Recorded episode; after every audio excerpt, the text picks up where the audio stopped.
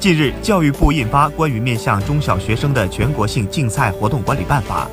对中小学生竞赛活动作出了具体的规定。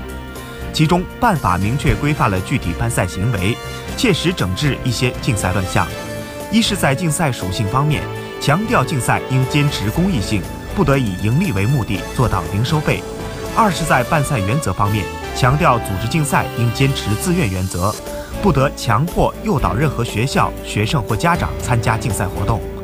三是，在结果使用方面，强调竞赛产生的结果不作为中小学招生入学的依据，在竞赛产生的文件、证书、奖章显著位置，要标注教育部批准文号以及不作为中小学招生入学依据等字样。